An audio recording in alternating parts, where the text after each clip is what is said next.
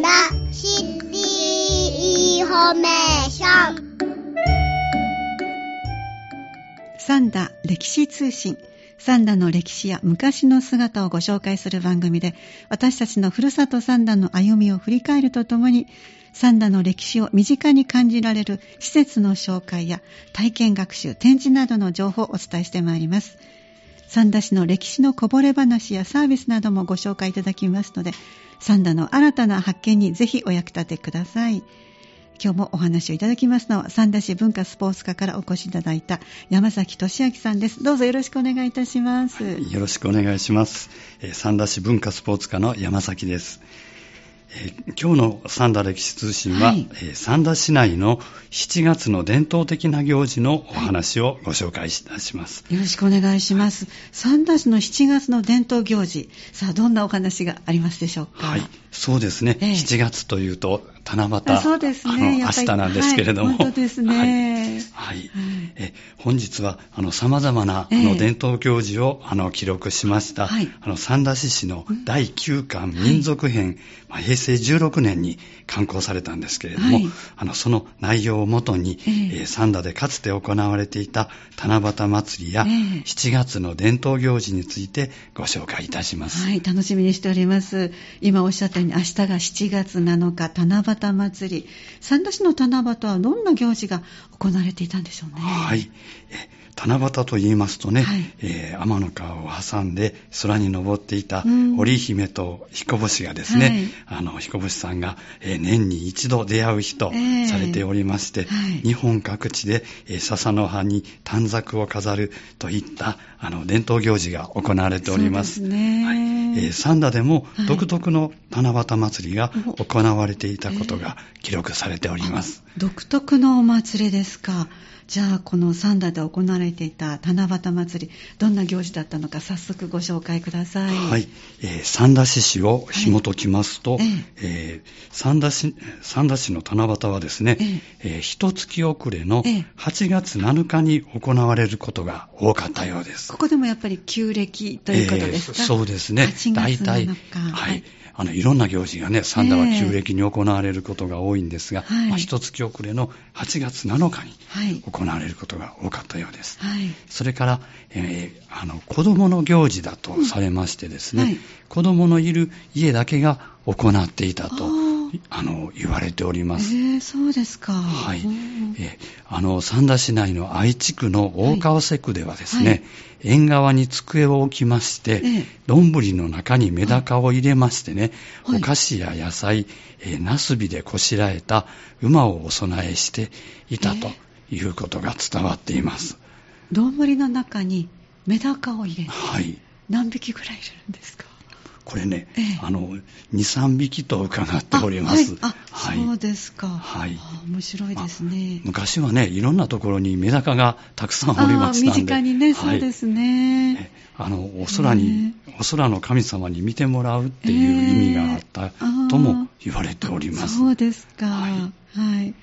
はい、それから三田地区の山田区では、はい、えー、随木芋、えー、随木とか言うんですが、これ里芋のことですけれども、はいはい、えー、随木芋や、えー、豆の葉っぱについた、えー、つゆをですね、えー、あの、朝つゆをですね、えー、えー、あの、すずりに集めまして、墨をすりまして、短冊に願い事を書くと。はい、で、これを日本の、えー、日本笹の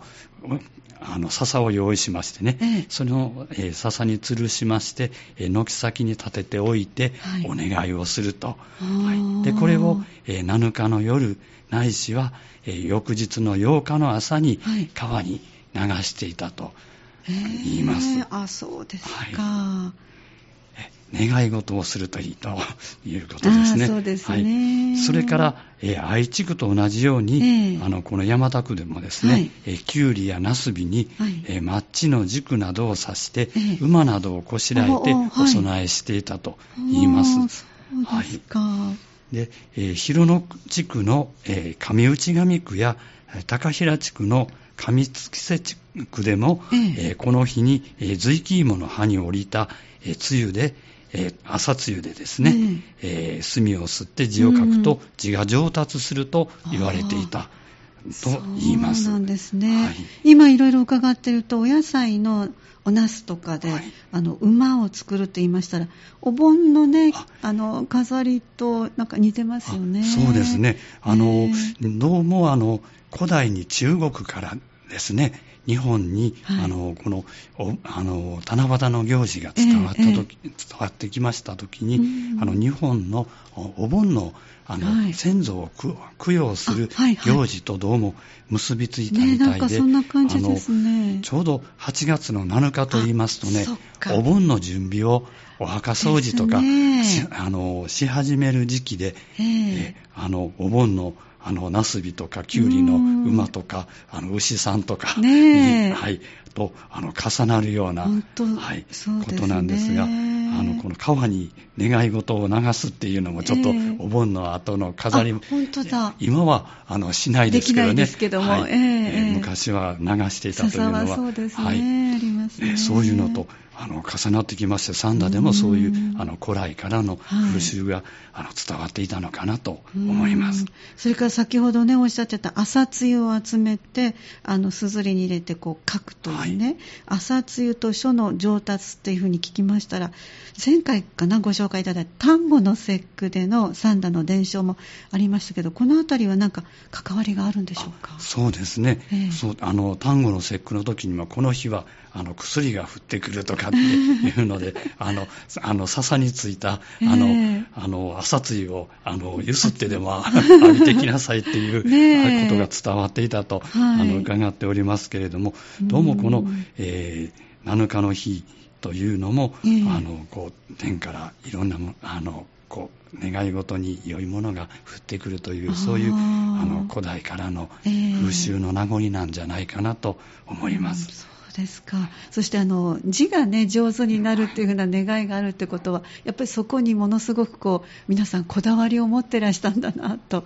思いますね。そうですね。あの七夕と言いますと織姫様の関係でね、はいあの全国的に何かこうあの手仕事とかあのそういったものが上達するように、はい、織姫様にお祈りするっていうのもあるんですけど、このあの字が上達するっていうのは書き初めの時もあのお正月の書き初めの時も、えー、あの朝露を集めればいいというようなことを伺ってますけど、えー、どうもあのそういう何かこう仕事というかいろんあの上達するっていうところにあの意味があるのかもしれませんね、ね、なんか庶民の生活に字がきれいになりますようにという願いがあるっていうのは今の生活を振り返るとほとんどないですのでそうですね、ねはい、なんかこうとってもこう悠長ないい雰囲気のなんかこう文化を感じるところの一つでもありますね。そうですね。あの習い事とか、字が上達するようにっていうのが、ね、はい。ありますね。そしてこのサンタの七夕にまつわるその他の伝承もぜひ教えていただきたいです。いかがでしょう？はい。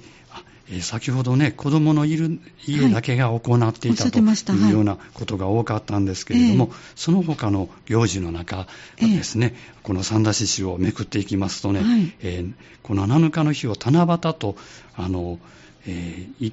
とは言うんですけれども、えー、特にお祭りなどはしなかったというところ、はい、ただ、えーこの日はですね、え七夕の日は三田の各地で、はい、あの井戸をさらえる日といった伝承が残されておりました。はい、はい。えー、例えば本庄地区の下須又区では、は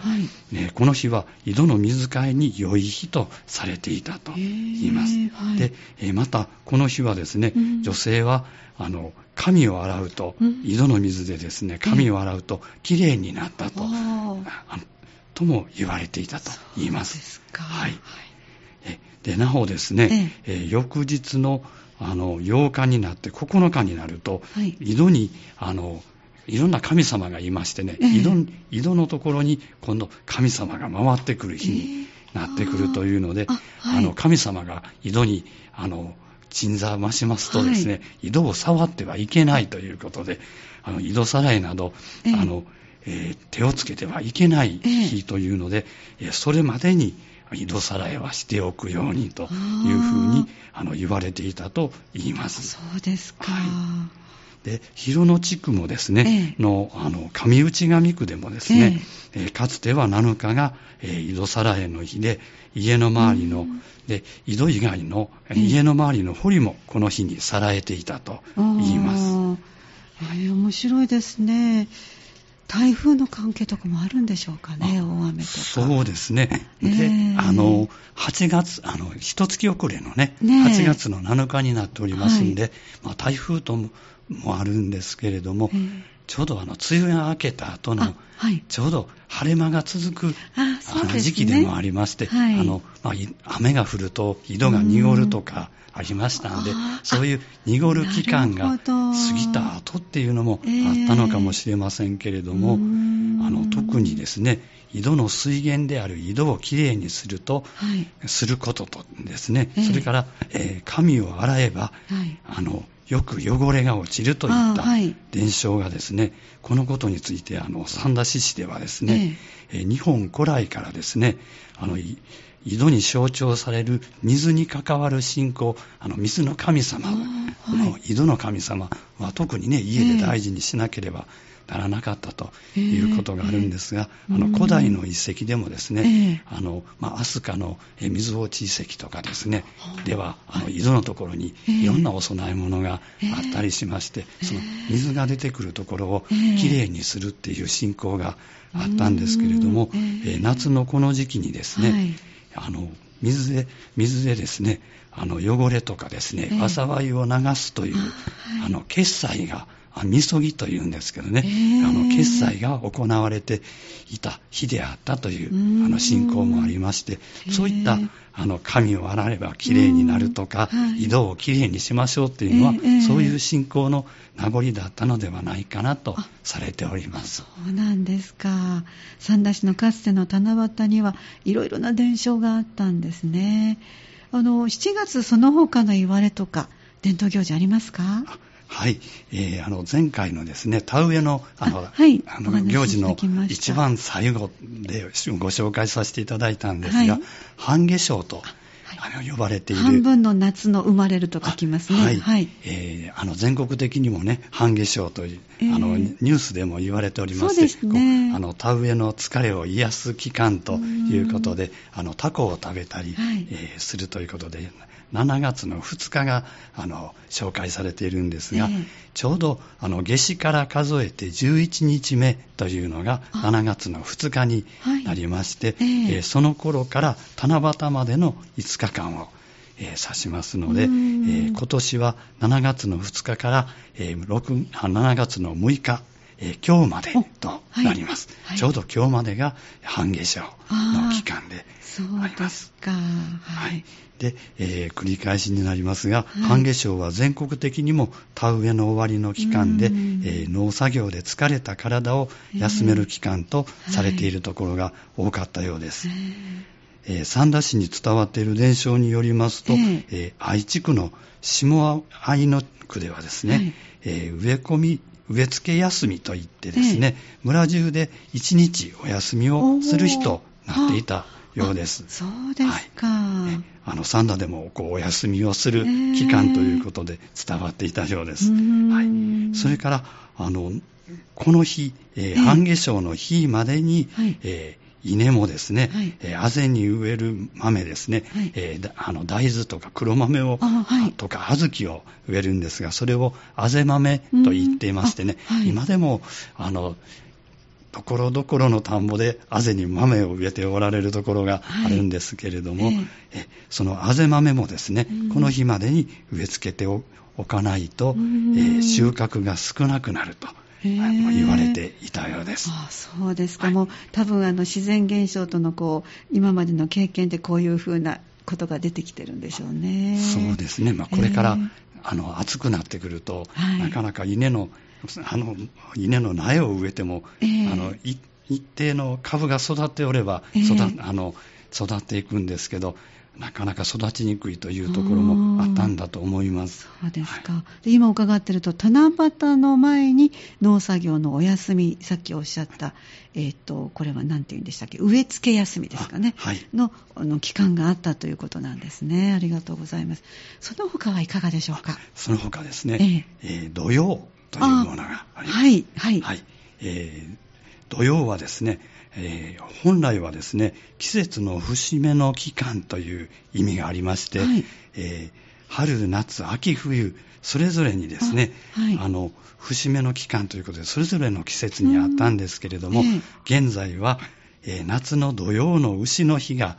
注目されていますね。すね。土曜というと土曜の牛の日で、はい、もう、はい、今頭に浮かんでおりました。はい、で、スーパーなどで、えー、あの、うなぎの特売日、そうですね、はい、この日はうなぎを食べましょうって、はい、このうなぎも江戸時代の、あの、えー、あの学者のですね、はい、あの平賀源内が、はいはい、あのどういうふうに、はい。え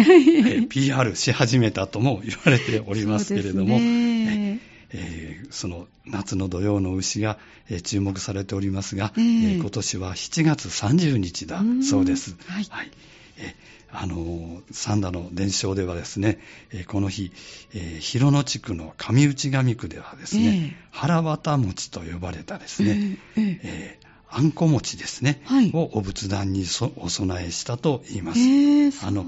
えー、あんこでくるんだお餅がね、えー、あの、なぜ腹渡餅というのが、まあ、あの、あの、